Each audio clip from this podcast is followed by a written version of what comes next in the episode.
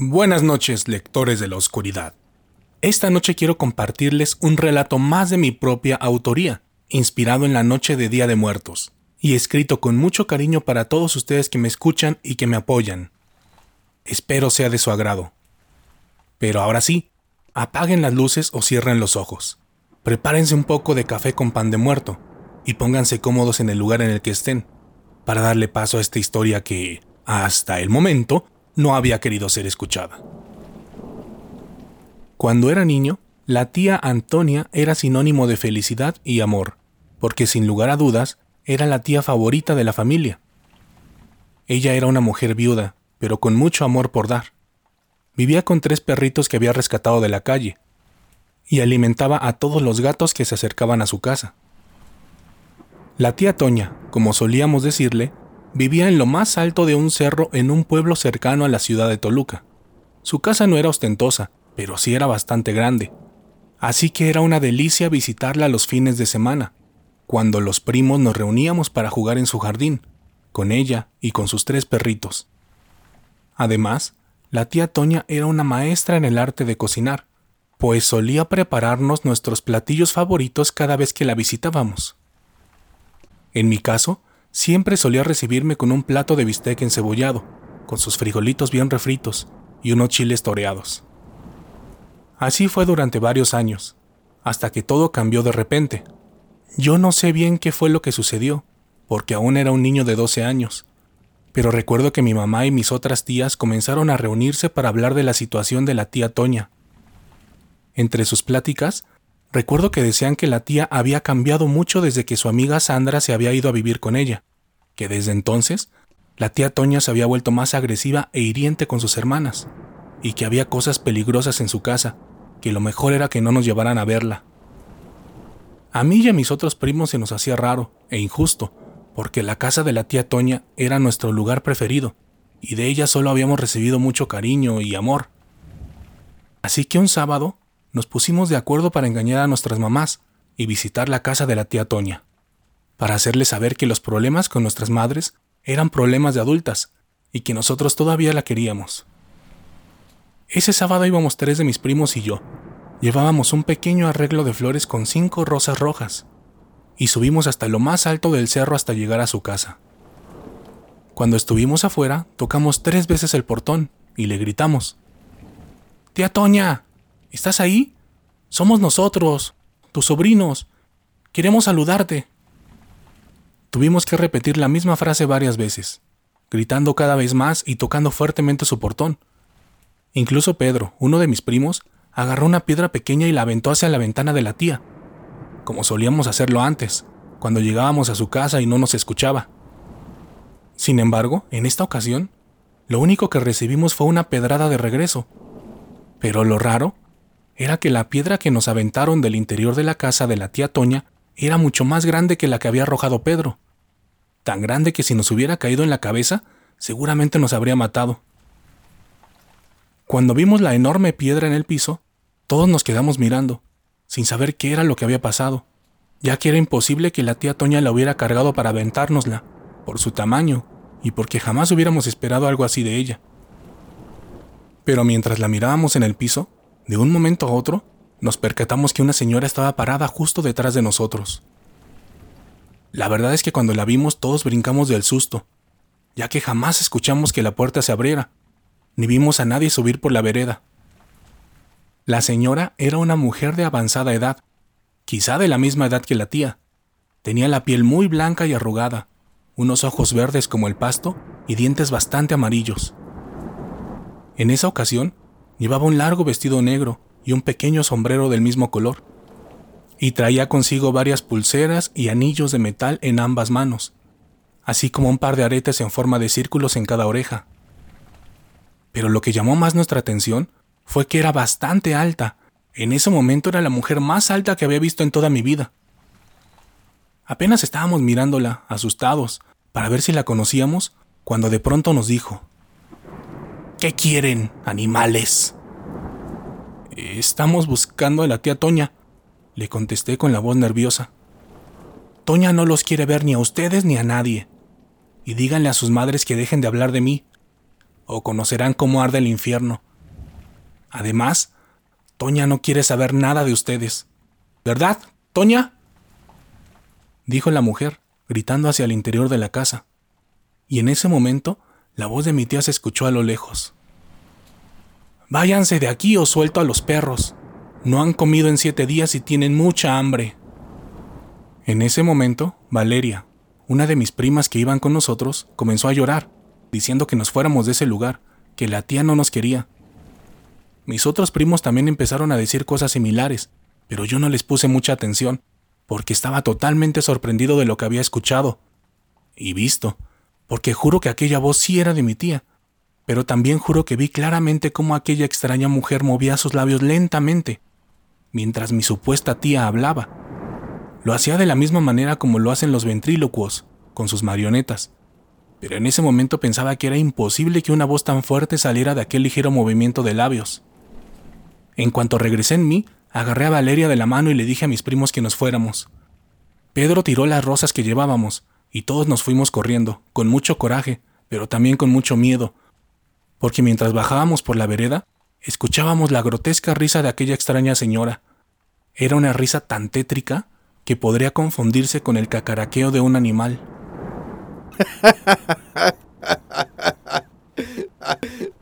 En ese momento ninguno de nosotros lo sabíamos, pero habíamos conocido en persona a Sandra, la mujer que había llegado a vivir con nuestra tía, y la misma que desapareció después de que recibiéramos una de las peores noticias de nuestras vidas, cuando nos enteramos que la tía Toña había muerto.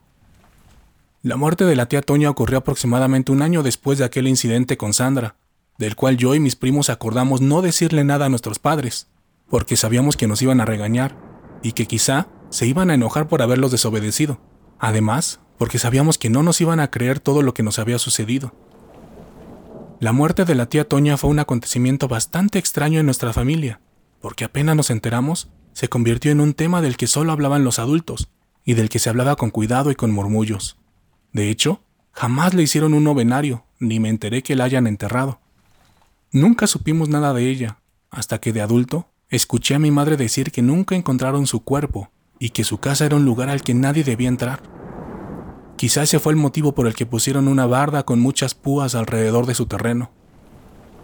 A mí y a mis otros primos, la vida de la tía Toña se nos hacía bastante triste, y hasta cierto punto injusta, por la manera en que se olvidaron de ella.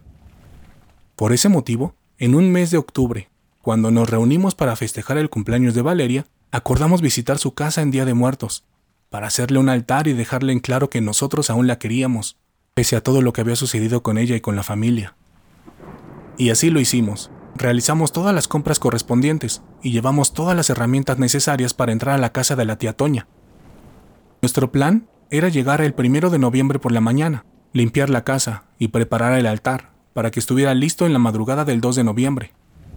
Llevamos solo comida y algo de botana, pero nada de alcohol, porque queríamos que fuera algo totalmente serio. Todo esto, obviamente sin el conocimiento de nuestros padres, a quienes les dijimos que iríamos a una fiesta en la Ciudad de México. En cuanto llegamos, dejamos el coche cerca de la carretera y subimos la vereda para llegar a la casa de la tía. Cuando estuvimos arriba, vimos que los muros que habían colocado nuestros padres estaban totalmente vandalizados, sobre todo con grafitis, los cuales tenían raras frases en un idioma que ninguno de nosotros sabía leer. Estrellas conformadas por dos triángulos y un par de grotescos dibujos que parecían ser demonios. No nos costó mucho trabajo entrar a la propiedad, ya que detrás de ella había un pequeño agujero en el muro, por donde suponíamos que entraban y salían los vagos del lugar. En cuanto entramos, notamos que el exterior de la casa estaba totalmente maltratado, y el jardín estaba lleno de algo que parecía ser sangre seca, mucha sangre seca, como si varias personas se hubieran peleado en el lugar. Sin embargo, lo más extraño fue que, cuando abrimos la puerta, la casa en su interior estaba tal como la recordábamos. La sala, el comedor, la estufa y las habitaciones estaban completamente intactas, solo con algo de polvo, pero no parecía que habían pasado más de 10 años en el lugar. En cuanto nos dimos cuenta de eso, todos nos quedamos en silencio. Solo nos mirábamos los unos a los otros, esperando que alguien explicara lo que había pasado, pero todos teníamos muchas dudas, sin ninguna respuesta. Así continuamos, examinando el lugar hasta que Valeria tuvo el valor de ser la primera en hablar. Algo anda mal.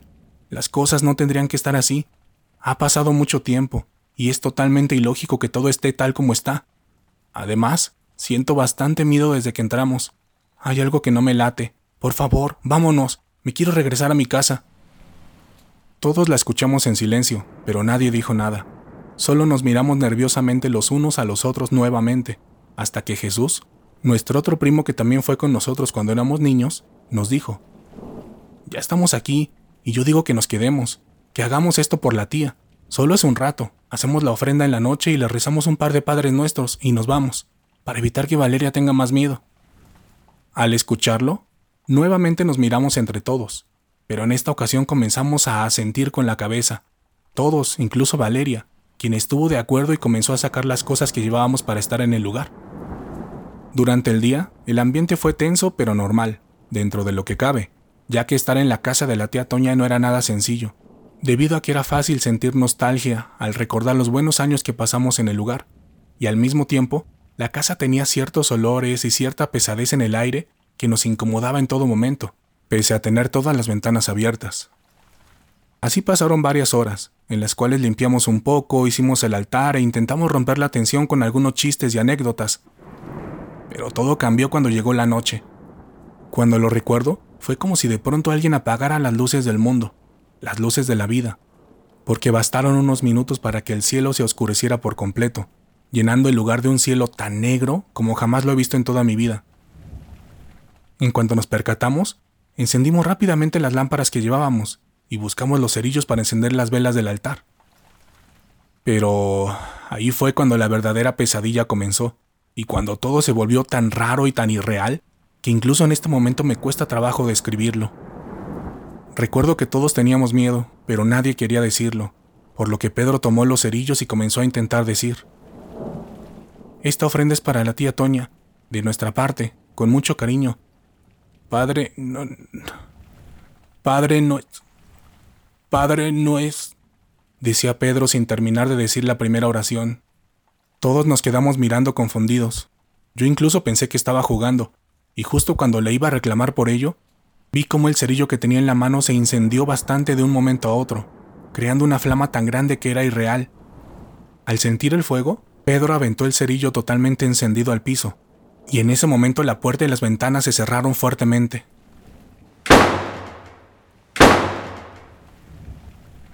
Todos nos asustamos y corrimos a la puerta y a las ventanas rápidamente para intentar abrirlas, pero todos nos quemamos las manos al intentarlo, ya que estaban ardiendo, ardiendo como si fueran vil fuego.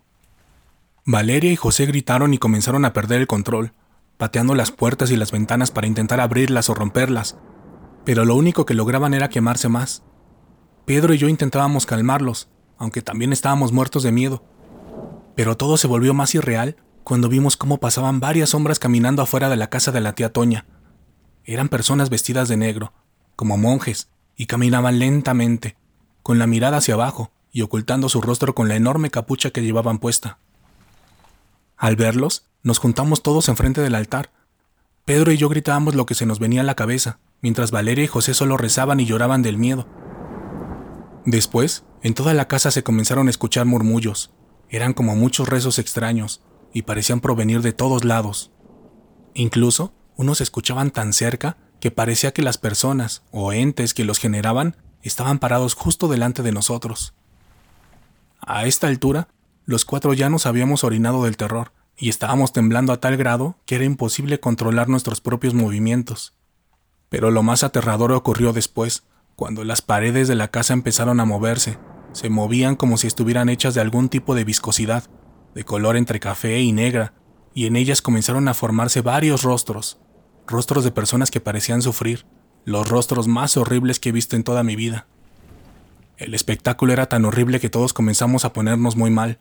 Valeria, Pedro y José ya estaban respirando tan fuerte que podía escucharse en todo el lugar, y mi preocupación llegó al máximo cuando vi que los tres se estaban agarrando el pecho, como si estuvieran a punto de sufrir un infarto.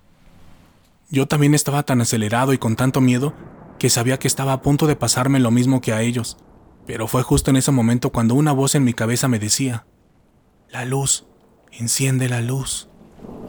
A estas alturas, no sé si la voz la escuché en mi mente o si era una voz real, pero solo sé que en cuanto la escuché, tomé los cerillos que aún quedaban en la caja e intenté encender una de las velas que habíamos puesto en el altar. Y era algo bastante difícil de lograr, porque apenas intentaba sacar un cerillo de la caja con mis manos temblorosas, o se incendiaban en su totalidad y me quemaban las manos, o se apagaban bruscamente, además de que las voces, las sombras y los rostros en las paredes eran cada vez más visibles, y mis primos estaban casi al borde del infarto. Pero un cerillo de esos, del que aún me acuerdo muy bien, sí logró encenderse con una pequeña flama, una pequeña flama suficiente para ponerla encima de la mecha y encender la primera vela del altar. En cuanto la prendí, se escuchó un fuerte lamento en toda la casa, tan fuerte que me dejó completamente sordo de uno de mis oídos.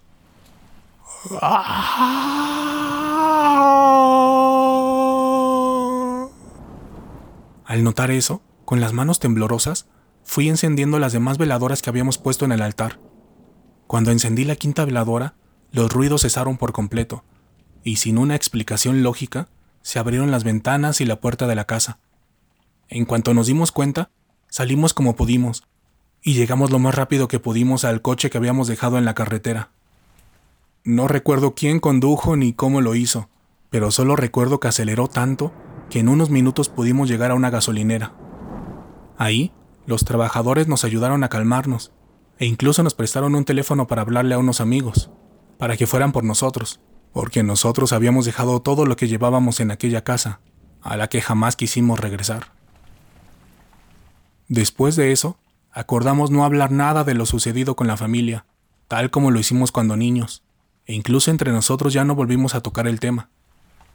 Sin embargo, yo tuve un sueño bastante extraño un par de meses después de eso, entre finales de enero e inicios de febrero. En el sueño, pasaba exactamente lo mismo que nos sucedió cuando niños. Íbamos yo y mis primos a visitar la casa de la tía Toña, pero en esta ocasión, la tía sí abría la puerta y nos recibía las rosas que le llevábamos. Ella estaba muy feliz y después, todos nos íbamos corriendo a casa, contentos porque la tía Toña era la misma de siempre. Cuando desperté, tenía los sentimientos encontrados y lloré un poco, pero era extraño, porque lloraba de felicidad pensando que quizá era una señal de que la tía Toña ya estaba bien. Y aunque no supe qué fue lo que pasó, ni quién era Sandra, esta es la versión con la que yo me quiero quedar. Yo quiero pensar que la tía ya está bien y en un mejor lugar. Gracias por escuchar este relato, lectores de la oscuridad. Espero les haya gustado, y si fue así, les pido que lo compartan por favor con al menos una persona. Eso nos ayudará a que nuestra comunidad crezca y que cada vez seamos más lectores de la oscuridad. También les recuerdo que la mejor forma de demostrarme que les gustó esta historia es suscribiéndose a nuestro canal de YouTube, a la página de Facebook y a nuestro canal de Spotify, así como darle like al video, compartirlo con alguien más y dejarme un comentario para saber que llegaron al final del relato. En esta ocasión pueden hacerlo con el clásico emoji o GIF de fantasmita. Pero ahora sí, me despido por el momento, recordándoles que pueden seguirnos en nuestras redes sociales oficiales en Facebook e Instagram, y si quieren platicar de algo conmigo o pedirme alguna temática en el canal, pueden buscarme en Twitter como WarioDan. Mi nombre es Daniel Robledo y nos escuchamos pronto para compartir otra historia que, hasta el momento, no ha querido ser escuchada. Buenas noches.